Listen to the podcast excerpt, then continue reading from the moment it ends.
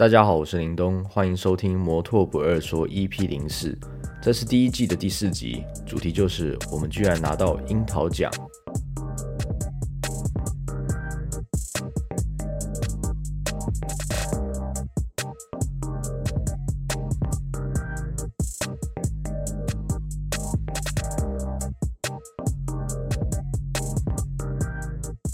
首先呢，想先跟有真的喜欢这个 p a c k a g e 的朋友们说声抱歉，就是呃，我原本的目标是一个礼拜要更新一次，然后更新一集，但是我发现我好像没有办法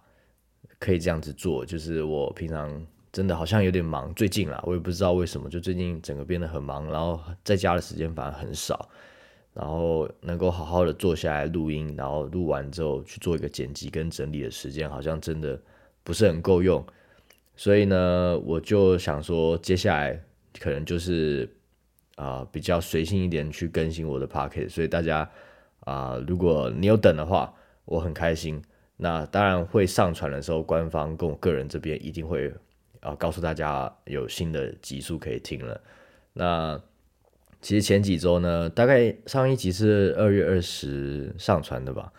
对，那其实过了几个礼拜了，那现在都已经四月了。我靠，哎，时间过超快的，所以这几周我到底这将近一个月我都在干嘛？就是主要是餐厅最近换菜单很忙，然后就是我主要又负责了一个班次的业务，所以呃，我有时候真的下班之后我真的蛮累，然后回到家就直接昏睡在我的沙发上，然后就会到睡到大概九点十点起来，然后吃个东西，然后出个货，然后马上又要睡觉，因为隔天六点就要出门了。所以就这样一天一天一天，然后我休假的时候，呃，通常都会跑去台中，然后做新的作品。所以这样一来一回就很难真的坐下来，就是去录音，然后做一个编辑。当然，我觉得我还是得去调整我自己的时间的规划了。然后又刚好前几周好像有一周比较有空，结果我跟朋友去露营回来之后我就感冒，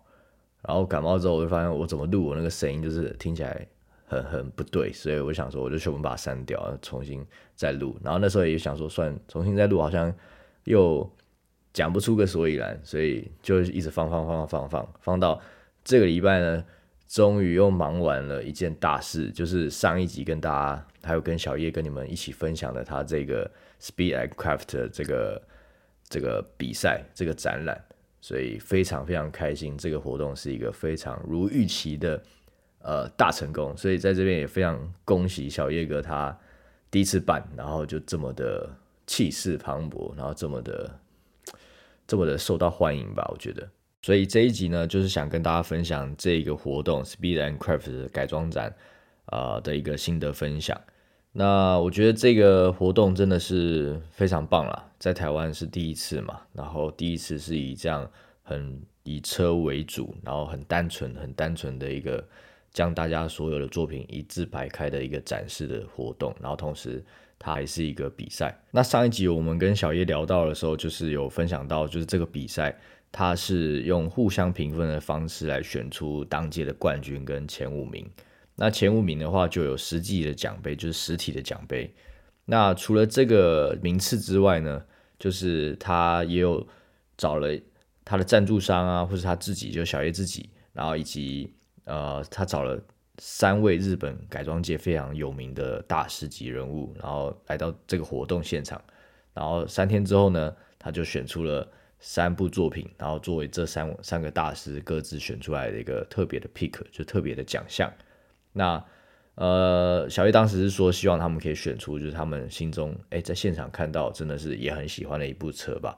那当然也很遗憾，就是说 Twenty Two 的这一次参与其中是没有拿拿到名次的啦。但是因为我真的觉得，呃，台湾真的有太多非常厉害的店家，譬如说阿法斯，譬如说图老，这些店家真的是太厉害了。然后，呃，我觉得他们拿到，比如说图老拿了冠军，是我一点都不意外的事，因为我自己在我的评分表上面第一名就是写图老。那就是我并不会期待说我自己可以拿到名次，但是我内心的时候是会很想、很很希望啊，就是会很期待说我的车会不会有有没有机会被选到 pick，无论是谁的 pick 都好，就是我希望我的车呃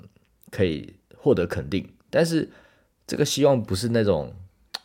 会得失心很重的那种很强烈的希望我得到这个奖，而是我有期待，但是我并不会说呃非常非常的重视这件事情，因为我我觉得这个活动虽然它是比赛，但是我觉得这三天下来的心得就是我好我好开心哦，就是大家来到现场，然后每个人都是很引咎于在看每一部作品。然后你去观察他们，就是无论你认不认识这些人，或者是单纯买票进来的人，他或是他对这个东西有兴趣而而来的人，或是他本来就是玩家而来的人，就是好几种人同时出现在这个场合里面。那你就发现每个人看摩托车的角度其实都不一样。然后比如说，呃，你是一个玩家，甚至你是一个自己会来自己动动手做东西的的人，或是你也是一个改装者。那你看摩托车的方式又不一样，而且，呃，这次摩托车的陈列就是基本上每一个角度，车子的每一个角度，车头、车侧到车尾，呃，它你可以是完全零距离，你就基本上可以贴着看，然后可以看得非常透彻，你可以看得到每一部车每一个小细节，每一个锁点啊是怎么做的，然后。呃，是不是新增一个锁点，然后用焊焊焊上去，还是用什么工法去呈现这个呃零组件，或者是这个灯架，或者是这支排气管是怎么做出来的？就是呃，它是一个很很零距、很零零距离的跟大家分享每一部作品。那也有很多人单纯就是觉得，哎，来看一下台湾有哪些改装车，然后在这个展场里面，然后呃，我觉得很开心的是。这个展场当然多半都是啊大型重机的作品为主啦，然后呃白牌新档车的作品是比较少的，那我记得应该只有个位数的数量，但是我就觉得说反而呃在这个活动里面这些小排量的引擎的作品，嗯，在这个里面反而是一个是一个很突出的感觉，就是小叶在。在一开始想办这个活动的时候，就问过我一个问题，就是说，哎，林东，你觉得大小车要要分开来分不同组别吗？还是就是既然是手工组，就全部在同一组就好？然后我那时候想想，哎，其实可以在同一组就好，因为对我们这些喜欢摩托车人来说，大车小车，你你真的觉得有差吗？就对我个人来说，我觉得一点差异都没有。就是如果我今天在改装这台车。或者是我喜欢摩托车，我觉得它就是一个 CC 数大跟小的问题啊。那当然还有气缸数不一样的问题。但是我喜欢摩托车的状态下，它即便是一个一百 CC 的车，我也觉得它是就是车，然后它也它也可以帅啊。所以呃，我觉得它这个无限改装组里面就是没有分排气量，我觉得是是好事啦。就是我我个人觉得是好事，不用不用一定要分什么大小车。而且在台湾其实。因为法规的关系，因为定检的关系，反而小车可以获得不用定检的权利。也就是说，大型重机，呃，假设它是正牌的状态，正常有车籍的状态下，这状态下，它一定是要验车的。就是每一年，就五年过后，它每一年就跟汽车一样，每一年都要定检。那因为这些定检的条件、外在因素，就会变成说，很多人啊拥有重机，可是他改的幅度很小，因为他要。让他的验车程序是是方便的，也就是说，你如果再看到路上那些啊改装幅度比较大的，我们通常都要给他一个 respect，因为就是验车这部分的确真的需要花点心思，然后需要花点时间甚至金钱，才可以让他呃保持这样的帅气的外观，同时又要通过检验。那所以也就是说，小车就是白牌车啊小排量的引擎在改装上，我觉得反而是更。更无限的，就是甚至就是我留一颗引擎就好，我可以车架也重做等等的。那只要我不过户，我不交易啊，我没有被开到验车单，基本上我就不用验车，我只要验排气就好了。如果在我这个车机在我身上的话，所以我觉得这个活动，呃，这整场下来，然后这三天我遇到非常多的人，无论认识还是不认识的人，我都觉得。在每一次的交谈里面，我觉得我都有去跟他们分享到他们想知道的资讯，针对我的这部 Twenty Two 的零五这台车他们想知道的东西啊，他们想知道，哎，你怎么想这样做，或是呃，或是一些功法上，或是一些就是设定上的问题，我就觉得我都可以很很详细的跟你分享。就是我觉得这个活动是回到本质，就是好像大家是真的很 focus 在车上那种感觉，所以我觉得非常非常非常的开心。然后我觉得打造每一部摩托车作品，就是除了让它骑起来是帅的，就是让它可以上路之外，呃，最开心的就是在这样的特定的公开场合做展示的时候呢，能够面对面的遇到就是对这部车有兴趣的人，因为我们改好之后就会在网络上发表嘛。那网络上发表的时候，就大就是大家就只能永远就是看到照片，然后去端倪这部车子，那觉得喜欢或不喜欢。那我觉得很可惜，就是一直没有机会说放在一个公开的地方跟大家做交流。那除非我们办车聚嘛，或是我之前还有店面的时候办店内展，那不然就是 Ride Free 的时候。那因为 Ride Free 其实我又觉得，嗯，比较小可惜的时候，是因为大家那个场合里面好像车子也是一个重点，没错，可是没有办法完完全全的一百 percent 的就是 focus 在车子上面。那因为还有一些我们比如说有贩卖一些商品啊等等的，就会呃重点上就没有那么的集中跟一致。那但是这一场活动，我觉得就是它很成功的点，就是它当让大家走进来是是很专心的，可以很专心的去欣赏每一部车，然后跟我们这些改装它的人做交流，然后他会提出很多问题啊，提出说你怎么去发想这件事情的，发想这部作品。或者是说，你有没有在这个过程中遇到什么难题，或者是觉得很有趣的过程，可以跟我分享的？或者是说，呃，他会给你一些他对这部车还有什么样的想法跟建议？我觉得这都非常棒，就是这完完全全可以让我在那三天得到非常多的 idea，或是养分，或是我继续改作品的一个动力吧。我觉得非常难得，就是这个感觉跟在 Right Feed 得到的感觉不太一样。呃，当然，我觉得都是完全不同性质的活动。但是，既然是完全不同性质，所以我我我个人是非常鼓励这个活动，它有机会的话可以一直办下去。然后，其实我觉得环境因素也加分非常多，因为在松烟嘛，就是这么靠近市中心的地方。然后，松烟本来就是一个古迹建筑，然后它是一个很仓库感的地方，很长形的一个仓库感。然后，我觉得摩托车放在里面，然后小叶的安排跟设计就是，其实真的很接近，就是英国的那种白雪的感觉。英国当地伦敦有一个非常有名的国际国际级的展览，就是叫白雪，大家可以去 IG 找一下。就是它就是把车子，然后用放射状的方式直接放在仓库里面，然后底下就有一个很简单的木头的展示板，然后也非常简单的，就是车子的展示板下面一个小角落。就会有一个它的名牌，然后上面写的是它是哪哪一家摩托车行或者摩托车店或者哪一个品牌的作品，然后底下可能会有一些稍微的简述，就有点像是你去看画展，然后我的下面就是看到一个作者名称，然后他的作者作作品的名字，然后他的创作时间等等的，所以我觉得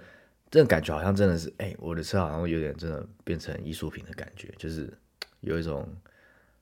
有种有种小小的优越感啦，说实在，是真的有点很开心。说，哎，我车放上去之后，真的蛮蛮帅的。我自己这样讲，真的蛮帅的。然后我觉得这个活动就是它很特别，就是它在第一天有召开一个媒体媒体会，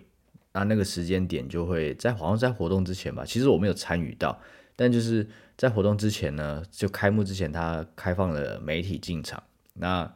呃，就会看到很多就是电视媒体啊，或是平面媒体，或是社群媒体，然后就来拍照啊，然后就是拍一些东西，然后就真的你就看到这个活动，然后因为我自己是参与在其中嘛，就看到这个活动的一些一些画面，然后居然在新闻上面播送，然后我觉得就很开心啊，就是我们这个东西，当然我觉得新闻的他们的标题当然是为了写给就是大家都看得懂，所以。什么什么重机改装啊，就是这种，我我自己觉得这种这种词汇都是比较，就是很浅的词汇。但是就是大家要看嘛，那你又很开心说有有这样的媒体，他们特别邀邀请他们来，然后他们可以去报道这些事情，然后报道给更多更多人看到，然后呃，我觉得这是完完全全就是这就是一个推广的一个正确途径，就是我们用一个正确的方式，将我们喜欢的文化，慢慢的、慢慢的、逐步推出去，给更多的大众了解。那像那个新闻里面，我记得好像就有拍到秃老的小马，就访问他的某一部作品，然后是怎么想、怎么改的啊之类的。那小马也很专业的回答。那我觉得这样的、这样的就是过程，我觉得非常的爽。就是看到这样的画面，我我虽然不是我，但是我觉得超开心的。虽然你都看到那个新闻标题上面就写什么“机车改装达人”，然后我自己也觉得这样的词汇都会有点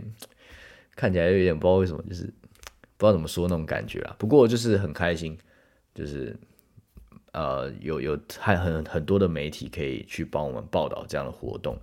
然后里面的照片可能就拍到大家的各自的作品，然后让更多更多人看到，那你就发现那些媒体的一些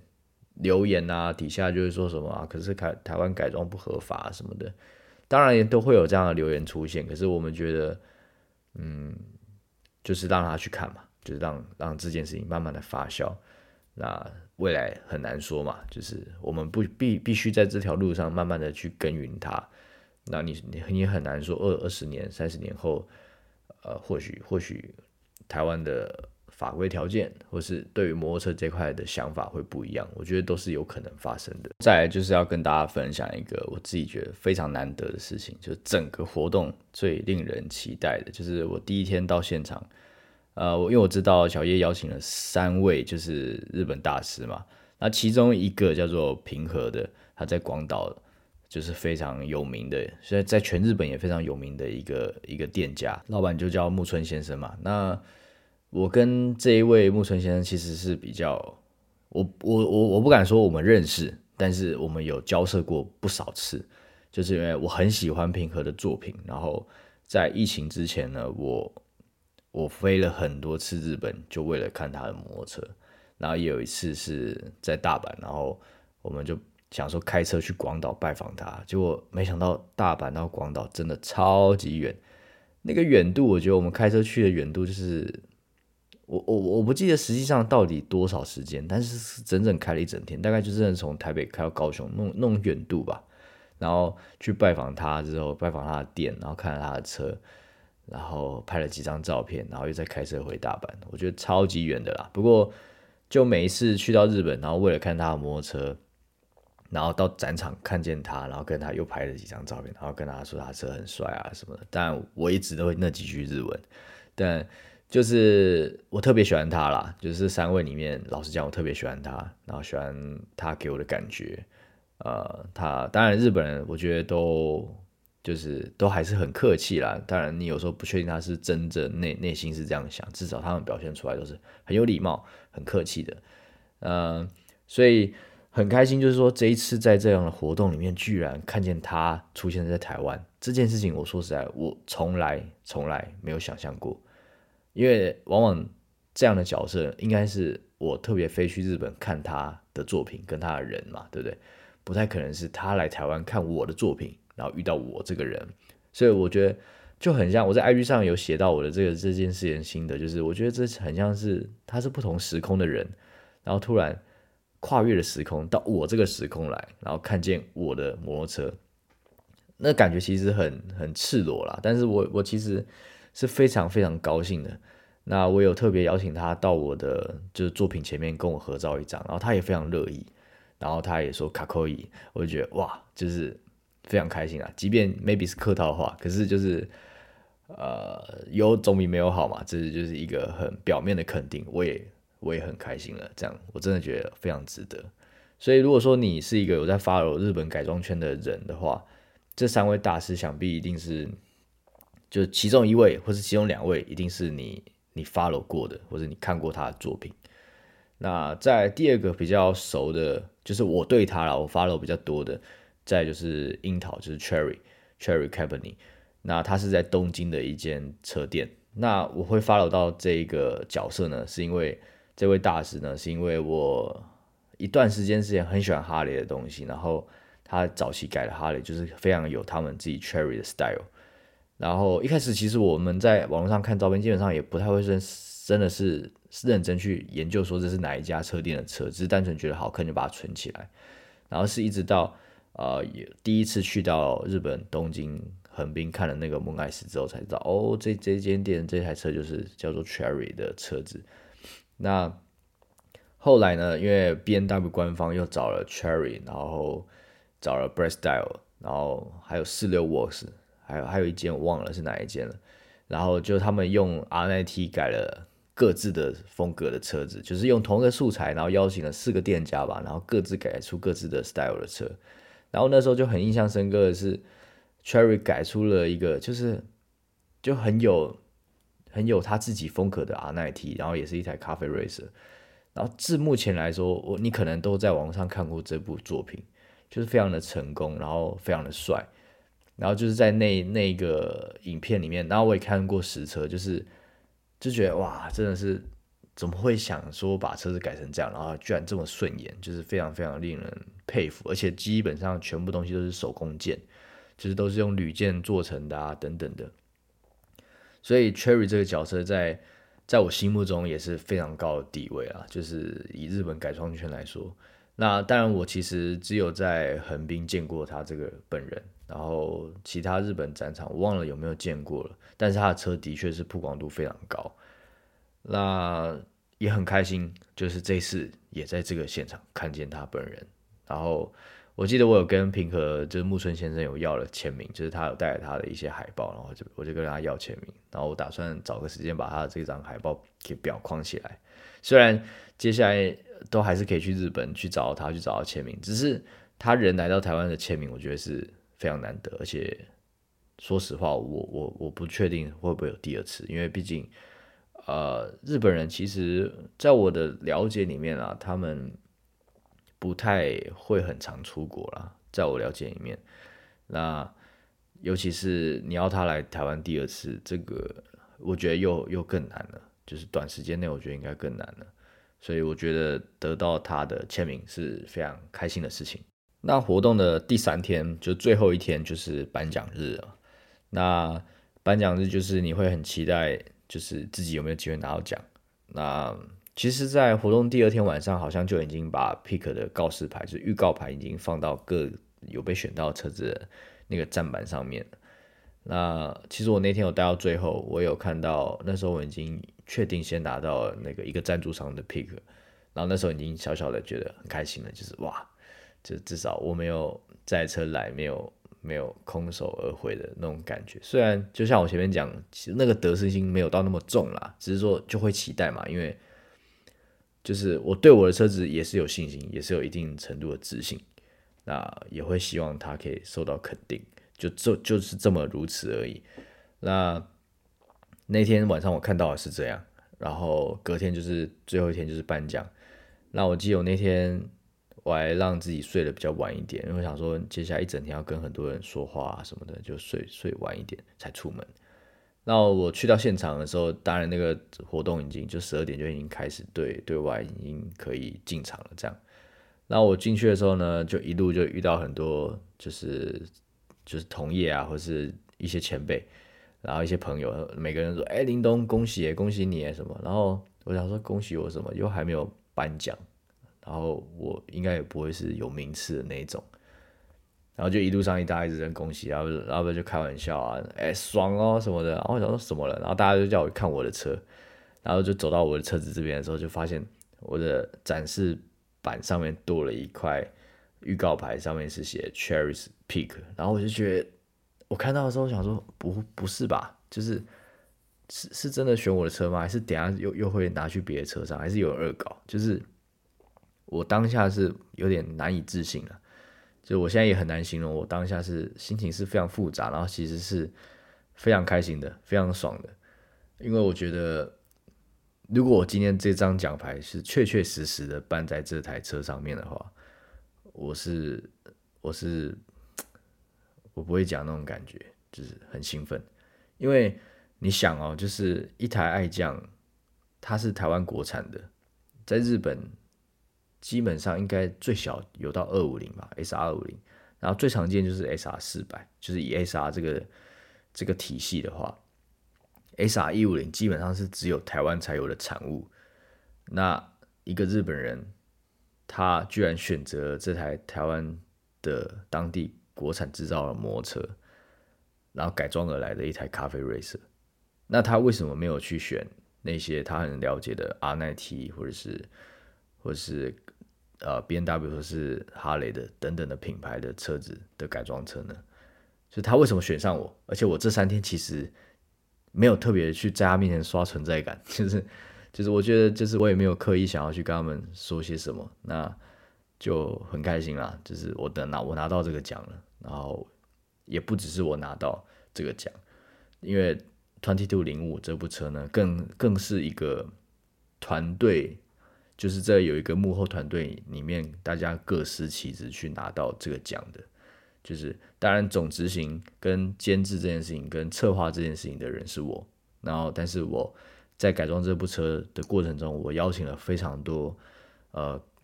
不同领域的专家，然后去协助我完成这部作品。所以呃，我那时候上台领奖的时候，也有特别邀请这个车主，就是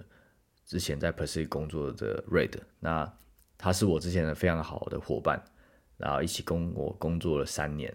整整三年，然后最后。呃，我们一起改出了这部车，然后同时是他的车，我觉得都是一个很有象征某些意义的作品啦，对我们两个来说。所以，呃，我就当天就问他说：“哎，你要不要跟我一起上台领这个奖？”然后大家当然他他也非常开心，因为他现在其实已经不在 p e r s i s 里面工作了。那我觉得也是一种纪念的方式吧，就是我们一起去领这个奖，然后。呃，在上台领奖那时候，我是觉得就是心情是是是非常复杂，但是是开心的，是开心的。嗯，因为你知道一部车不是一个人完成的，然后是一个团队的时候，就像是呃，好像那种感觉是我们拍了一部电影，然后我是导演，但是呃，很很多人。很多人知道导演了，那我必须要让更多人知道这个幕后团队有谁，然后一起投入在这个里面，我觉得这很重要。所以这个时候呢，当然要特别的在这边感谢参与这台作品当时的一些伙伴们。那首先呢，就是感谢 Red，那他在这部车其实基本上所有的发想都第一时间是来自于他，然后我只是把他的发想。呃，更依照我之前的经验，想办法把它具体化，然后想办法把它跟我说的，呃，可能比较抽象的，可能比较抽象的氛围啊什么的，我尽量把它具体化呈现出来。然后再就是铁力工厂的小红哥啊，因为改一部咖啡 racer 它需要很多钣金，呃，我们是比较仰赖钣金的那那种类型那小红哥也非常厉害，就是用他的技术，然后将。呃，整部车的一些钣金的部分都把它做得非常周全，尤其是呃，这部车最受到大家关注跟喜欢的地方，就是我们留了原本的油桶，就原厂油桶，但是我们在油桶两侧做了类似定风力造型的一个饰板，那那个就是为了让整部车看起来非常有特色的一个小细节。那也很开心，就是小红哥当时也就是帮我们就是制作了。就是我们想象中的样子一个东西出来，那再就是要特别感谢，就是 Performance B 的泡泡跟森森，就是这两位专家呢，就是一个是专门弄引擎的，那应该说两个都是很厉害，在用引擎跟化油器跟刹车，就是关于车子的性能方面的事情，我们都交给他们来帮我们满足我们的需求啊，比如说把引擎做到二三零，然后又挂了一颗红头化油器。就是让这部爱将拥有了全新的引擎之外呢，还搭配了一颗呃，算是将近是竞技用的的化油器，就只是要满足说，我们既然改了一台咖啡 racer，那我们必须让这部 racer 的一台车子有很有那种竞技感，然后是真的跑得快的一台车子。那也非常辛苦这两位，就是在。车子在收尾那段时间，几乎每天都是被我打扰的，就是一直去追进度啊什么的。希望这个奖也能够是让他们觉得说，哎，忙的那段时间，我们得到了一个小小的肯定，然后是来自于国际级的一个，就是跨国际的一个肯定吧。所以在这边也非常非常的感谢他们能够参与这部车子，然后也很不吝啬的跟我分享很多他们专业上的事情。那总之呢，就是这个活动让我到今天，就过了好几天了啦，就还是意犹未尽。那非常谢谢小叶哥办了这个活动，然后还参与过我的 podcast 去分享这个活动。呃，接下来呢，podcast 继继续会执行啦，大家可以放心。那有时候是我一个人录，然后有时候我有安排一些呃一起录的对象。那这件事情大家一定可以慢慢期待，因为。我邀请了蛮多个大家都知道的角色，然后跟我一起录这个 podcast，一起聊聊他们一些过去玩车的经历啊，一些可以跟你们分享的故事啊。所以，呃，我会尽量安排时间，因为刚好最近已经在做 Twenty Two 的六号作品，第六号作品。那，呃，我是希望他可以在今年六月就上半年结束前正式的发表出来。啊，所以最近算是正正在赶进度了。那休假的时间就自己能够真正休息跟空下来时间就真的变得比较少，所以就录音的时间我自己会再安排一下。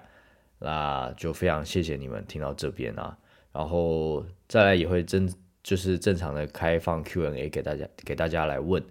那也希望大家可以踊跃的丢出你们的问题，然后我累积好这些问题之后呢，我在 Podcast 的最后面。可能就回答大家这个问题的部分。那最后呢，就再一次谢谢你们。如果有这三天有来现场，然后跟我讲到话，或是跟我拍到照，或者是跟我的车子拍到照，或者是你看过看到现场其他更多帅的车，你都很兴奋的话，如果是这样，我觉得我也很开心。然后就希望你们可以持续的支持我，支持 Persist，支持 Twenty Two。那让这件事情可以一直永续的发展下去。那接下来还有很多很酷的计划正在准备中，等有一定的消息的时候，我一定会透过 p o c k e t 或者是透过 IG 跟你们分享这些有趣的事情要发生了，你们可以期待一下这样子。那这就是这一集的摩托不二说啦。呃，非常感谢你们收听，我是林东，下次见，拜拜。